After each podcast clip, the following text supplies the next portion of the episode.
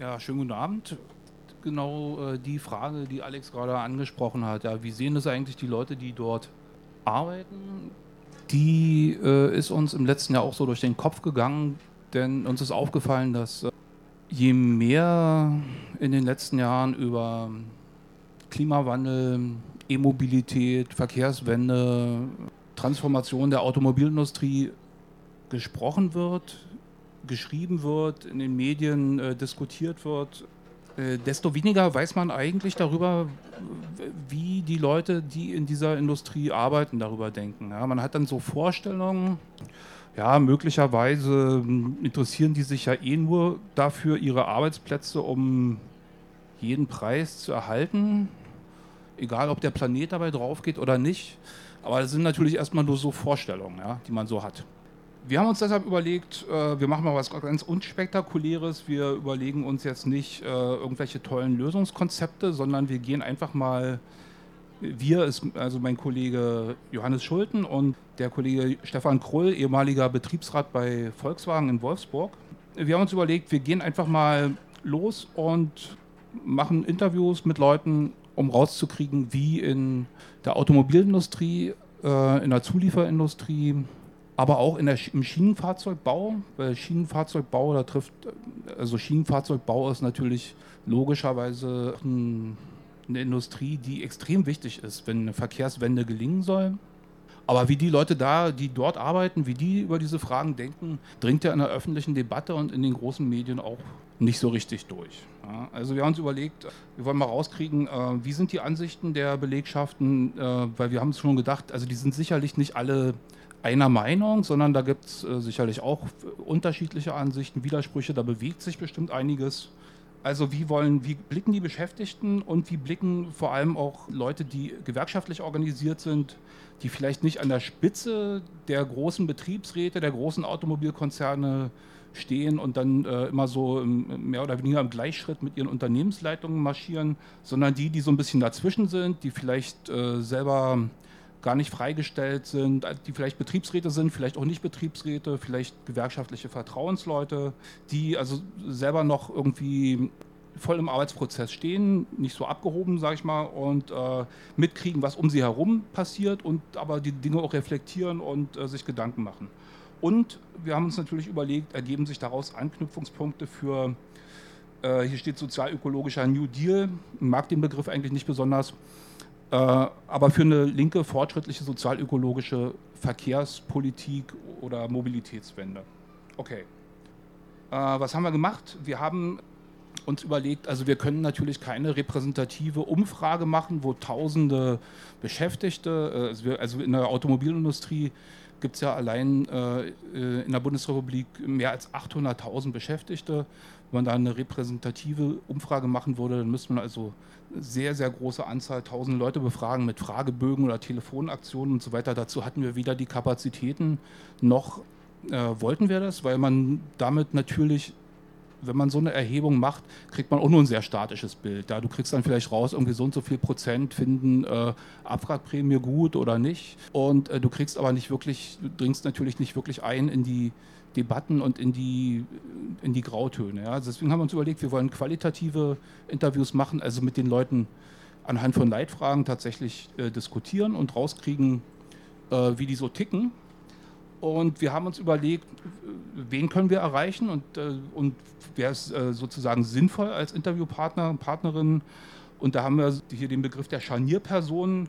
Äh, das sind also genauso diese mittleren mittleren gewerkschaftlichen, also meistens gewerkschaftlich organisierte Funktionäre, Vertrauensleute oder auch Betriebs, Betriebsratsmitglieder, aber nicht so an der Spitze, sondern eher so zweite Reihe. Das, zum einen war das für uns relativ einfach, da einen Zugang zu finden und die wollten mit uns reden. Und zum anderen äh, haben wir uns eben gedacht, die wissen genau, was, ähm, was um sie herum passiert. Die haben eine enge, eine enge äh, Verbindung zu, zu den, äh, zum Rest der Belegschaften und sind sozusagen nicht nur interessant als Individuen, die sich natürlich ihre eigene Meinung bilden, sondern sie sind doch interessant als Experten und Expertinnen für das, was in ihren Betrieben eigentlich so äh, die Leute umtreibt. Okay, wir haben also mehrere Gruppendiskussionen gemacht, Einzelinterviews insgesamt äh, mit Leuten aus 16 Betrieben und so weiter. nicht repräsentativ, aber so, dass es schon Einblick in äh, betriebliche und gewerkschaftliche Meinungsbildungs- und Diskussionsprozesse bietet. Genau, warum haben wir das gemacht? Habe ich, hab ich, hab ich schon äh, erzählt, warum Scharnierpersonen. Äh, wir haben insgesamt knapp 40 Leute interviewt und haben uns dabei äh, konzentriert auf äh, drei Automobilcluster. Äh, also wir haben in Baden-Württemberg vor allem Großraum Stuttgart und auch ein bisschen Mannheim und Neckarsulm und so weiter. Also Baden-Württemberg ist klar, äh, Automobilhochburg. Wir haben uns ähm, Niedersachsen angeguckt, hauptsächlich mit Volkswagen und wir haben uns Sachsen angeguckt. Okay, also Fazit zusammengefasst, äh, die Beschäftigten stehen nicht so wie äh, eben teilweise äh, das Vorurteil existiert, stehen nicht für so eine vorökologische Industriepolitik, die sagt, wir wollen auf jeden Fall unseren Diesel behalten und alles andere ist uns egal, sondern äh, produktive Diskussionen mit den Leuten über Einstieg äh, und in eine sozial-ökologische Mobilitätswende sind möglich und lohnend, insbesondere mit denen, die gewerkschaftlich organisiert sind. Aber man muss sich natürlich auch darüber im Klaren sein, dass die Leute, die ihren Lebensunterhalt damit verdienen, Autos zu bauen, natürlich dass man von denen nicht unbedingt erwarten kann, dass sie in der ersten Reihe marschieren, wenn es um die Abschaffung oder das Verbot von Verbrennungsmotoren geht, sondern dass man da schon dicke Bretter bohren muss. Wir sind auf eine verbreitete Skepsis gegenüber ähm, sowohl der Strategie ihrer Unternehmensführung gestoßen, wenn die irgendwie heute die äh, ökologische, grüne und smarte äh, automobile, Elektroautomobile Zukunft versprechen. Wir sind aber auch auf eine verbreitete Skepsis gegenüber der Politik äh, gestoßen, wenn es irgendwie darum geht, äh, zum Beispiel mehr Verkehr auf die Schiene zu bringen, ÖPNV halbwegs akzeptabel zu gestalten und so weiter und so fort. Diese Skepsis kommt natürlich nicht von irgendwoher, sondern aus, dem, aus der Alltagserfahrung der Leute. Ja. Und äh, gerade in, äh, in Stuttgart zum Beispiel haben uns die Leute immer gesagt, ey, wir stehen hier uns macht es auch keinen Spaß, mit dem Auto zur Arbeit zu fahren. Ja. Aber wenn wir hier auf dem Stau stehen, ähm, dann sehen wir hier ständig diese riesengroße Baugrube von Stuttgart 21 und das fühlt sich jetzt einfach nicht so an, als ob es hier mit mehr Verkehr auf die Schiene und Verkehrswende wirklich vorangeht. Okay, äh, Schlussfolgerung. Äh, es braucht zwei Dinge, um in, da weiterzukommen in der Richtung. Das eine wäre sozusagen eine Basisinitiativenbewegung von unten und das andere wäre ein politischer Masterplan oder Weichenstellung auf der zentralen Ebene, um tatsächlich Rahmenbedingungen zu schaffen, die ähm, sozial-ökologischen Umbau der, des Verkehrswesens und der Industrien, die, die, Verkehrs, die den Verkehrssektor tragen, in der Bundesrepublik voranzutreiben. Äh, ich will ein bisschen in die Details gehen. Ich will es nicht unbedingt Thesen nennen, sondern eher Beobachtungen, vielleicht, trifft es besser. Äh, uns sind so ein paar Sachen aufgefallen, die zum Teil äh, vielleicht gar nicht so super spektakulär sind, aber insgesamt doch so ein paar Trends andeuten. Also zum einen, dass die Identifikation der Beschäftigten auch bei den großen namhaften Herstellern wie Daimler zum Beispiel oder VW mit ihren Automobilunternehmen über die letzten Jahre, und man kann es wahrscheinlich da ziemlich genau datieren auf, die, auf den Dieselskandal, extrem abgenommen hat. Also das ist uns von ganz vielen Leuten immer wieder bestätigt worden. Ja? Also die Identifikation, ich bin stolz, irgendwie bei VW oder bei Daimler zu arbeiten, wie auch die Begeisterung für das Auto als solches hat abgenommen. Und äh, das haben, also da haben uns zum Beispiel Leute gesagt, also man sieht es daran, dass sich früher die Leute immer danach äh, gerissen haben, hier irgendwelche Sonder, äh, zu, Jahreswagen zu Sonderkonditionen zu erwerben oder so. Ne? Ich bei Daimler arbeite, da muss ich mir natürlich auch einen, einen Daimler kaufen und so. Ne? Diese Begeisterung ist weg. So, ne? Das ist vielleicht eine Kleinigkeit, aber aus unserer Sicht ist das durchaus also ein bestimmter kultureller Wandel, der sich da andeutet und auch zeigt, dass da also bestimmte Risse in diesem Bewusstsein irgendwie da sind, wo man äh, mit Diskussionen anknüpfen kann. Okay, kleine Sache. Zweite Beobachtung. Ihr könnt euch vielleicht erinnern, dass es vor einem Jahr eine Riesendiskussion um die äh, sogenannte Abwrackprämie und speziell um die Frage gab, äh, soll so eine Abwrack, also Kaufprämie, äh, nur für Elektrofahrzeuge und Schrägstrich Hybridfahrzeuge oder auch für Fahrzeuge mit einem reinen Verbrennungsmotor gezahlt werden. Ne? Also das äh, gab es im Frühsommer 2020 und äh, die CDU hätte das eigentlich ganz gern gemacht, aber in einer großen Koalition hat sich dann die SPD dagegen gestellt Und plötzlich gab es eine riesen Aufregung, ja, Rauschen im Blätterwald. Alle Medien haben irgendwie, ähm, nicht alle, aber viele, viele große Medien haben so äh, die Erzählung in die Welt gesetzt, das ist jetzt der große äh, Verrat der SPD an den Automobilarbeitern und der Bruch zwischen SPD und IG Metall und können, wie sollen denn die Beschäftigten jetzt überhaupt noch, die können doch jetzt nicht mehr die SPD wählen und so weiter und so fort. Also es wurde so ein Bild vermittelt, als wären die Beschäftigten in der Automobilindustrie alle stinksauer,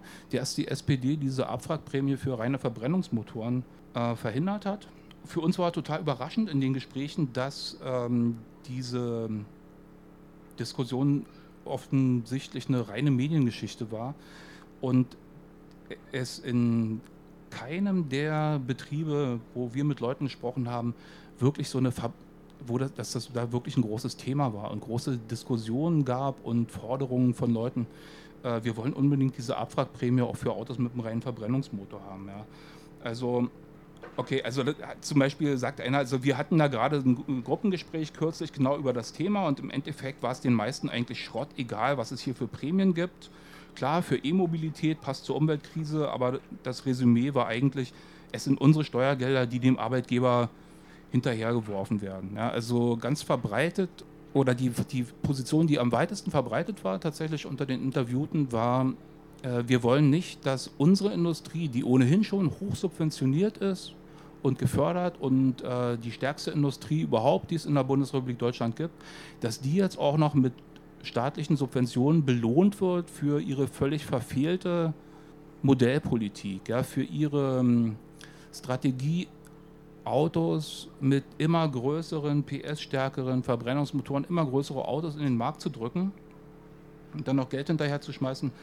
Das hat uns ehrlich gesagt ein bisschen überrascht, freudig überrascht. Ich will jetzt auch nicht den Eindruck erwecken, dass das sozusagen 99 Prozent der Beschäftigten in der Automobilindustrie so denken. Wir haben hier natürlich auch mit einer bestimmten Klientel gesprochen, mit Leuten, die gewerkschaftlich organisiert sind, die politisch reflektiert sind. Aber wir haben natürlich nicht nur deren, wie ich eingangs gesagt habe, nicht nur deren persönliche Meinung abgefragt, sondern auch, wie sie die, die Stimmung insgesamt einschätzen. Und äh, ganz offensichtlich war es eben so, dass es diese breiten Diskussionen und dieses, äh, dieses Verlangen nach so einer Abwrackprämie nicht gab unter den Belegschaften. Die haben ganz andere Sorgen. So. Dritte Beobachtung hatte ich äh, schon kurz angerissen.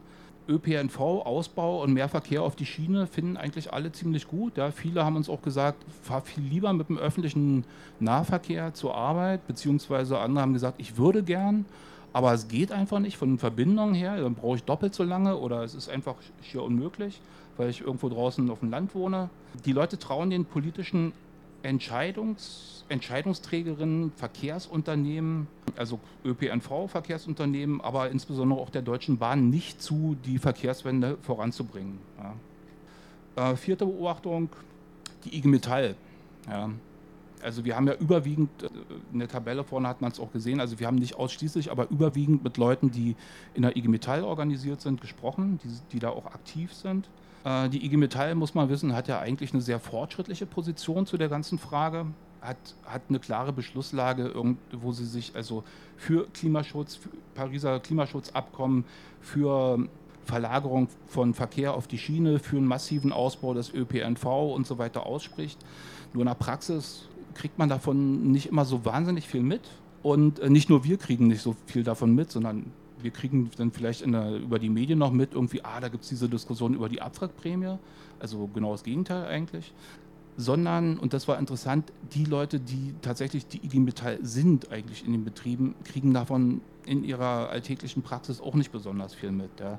Also die auf dem Papier fortschrittlichen und sicherlich auch teilweise oder sicherlich auch fortschrittlich ernsthaft gemeinten Positionen der IG Metall, als auch ihre strategischen Konzepte in Bezug, wie könnte man die Automobilindustrie umbauen und so weiter, die finden überhaupt nicht den Eingang in die Betriebe und es findet wenig, tatsächlich wenig Diskussion zwischen strategischen Thinktanks äh, beim Vorstand der IG Metall und der, ähm, naja, der Ebene sozusagen in den, in den Büros und Werkshallen statt. Ja. Das wurde bemängelt von vielen Leuten als auch als ein Problem von also einerseits ein Problem, überhaupt Antworten zu finden auf die akuten Probleme, mit denen, von denen die bedroht sind, Arbeitsplatzabbau, Verlagerung und so weiter und so fort. äh, als auch als ein Problem ähm, mangelnder innergewerkschaftlicher Demokratie. Fünfte Beobachtung war, wir haben natürlich die Frage gestellt, könnt ihr euch auch vorstellen, andere Dinge zu bauen als jetzt große SUVs zum Beispiel? Oder überhaupt ganz andere Dinge als Autos? Wäre das möglich? Wäre es technisch, technologisch möglich bei euch in den Betrieben? Ähm, da ist die Bilanz so ein bisschen so na, Licht und Schatten. Ne? Also in, ein, in einigen Produktionsstandorten größeren ist es durchaus möglich. Also die sagen, wir können praktisch alles machen. Wir haben wir können, äh, wir können alles machen, was irgendwie in der Metall- und Elektroindustrie gebaut wird, weil wir haben alles da und wir haben auch alles Know-how. Äh, und zum Beispiel Daimler und der Türkheim, die haben auch schon Schienenfahrzeuge gebaut. Ja. Bei Audi in Neckarsulm war, war früher mal, ähm, ich glaube, vielleicht auch noch kurz nach dem Zweiten Weltkrieg, mal ein führender, weltweit führender Fahrradhersteller. Äh, die bauen heute keine Fahrräder mehr, aber für uns war recht überraschend zu hören, dass da immer wieder die Diskussion in der Belegschaft auch aufkommt, man könnte auch wieder Fahrräder bauen. Ja. Lastenfahrräder oder natürlich nicht ausschließlich, ja, jetzt gar keine Autos mehr bauen und nur noch Fahrräder, aber solche Diskussionen gibt es, Fahrräder zu bauen, mehr Fahrräder. Okay, ähm, das heißt, ähm, auch wenn da niemand jetzt irgendwie so die tollen Patentrezepte in der Schublade hat, gibt es durchaus Ideen und auch den Wunsch, wegzukommen von diesem toxischen Geschäftsmodell, immer größere, immer schwerere Autos äh, in den Markt zu drücken. These 6. Ja, so ein bisschen die Zusammenfassung. Ja, also grundsätzlich stehen viele steht hier, aber eigentlich muss ich sagen, wirklich die meisten oder wenn nicht alle, mit denen wir gesprochen haben, ähm, vielen, vielen Inhalten, die so mit, dem, mit der Idee einer sozialökologischen Verkehrswende, also Ausbau ÖPNV, mehr Verkehr auf die Schiene, besseres Radwegenetz, ähm, noch andere Sachen, auch so Shuttle-Services zum Beispiel für Beschäftigte oder Car äh, Carsharing-Modelle mit E-Autos oder Rufbussysteme zur Ergänzung des ÖPNV im ländlichen Raum, wo es sich vielleicht nicht so einfach machen lässt, einen regulären Linienverkehr anzubieten. Also solchen Ideen stehen, stehen die Leute sehr aufgeschlossen gegenüber, sind gleichwohl aber auch skeptisch in Bezug auf die Perspektive, äh, das ähm, mittelfristig praktisch umzusetzen. Und sie sind auch ein bisschen skeptisch, äh, tatsächlich ähm, größere Teile ihrer Belegschaften dafür zu begeistern, sag ich mal. Ein Ansatzpunkt ist aber immer öffentlicher Nahverkehr. Äh, und weil, wie gesagt, da gibt es also natürlich äh, einerseits immer also die Aussage, äh, der ist schlecht, der funktioniert nicht richtig, aber es gibt tatsächlich auch, selbst unter Leuten, die Autos herstellen, ja, gibt es nicht nur irgendwie die Vorstellung, man muss immer überall mit dem Auto hinfahren, sondern äh, die würden sich auch einen besseren öffentlichen Nahverkehr wünschen und aus unserer Sicht ist hier also zum Beispiel auch ganz klar ein Ansatzpunkt, wo man in praktische Kampagnen kommen könnte auf lokaler Ebene und darüber hinaus auch weitergehende Debatten über Verkehrswende zu entwickeln.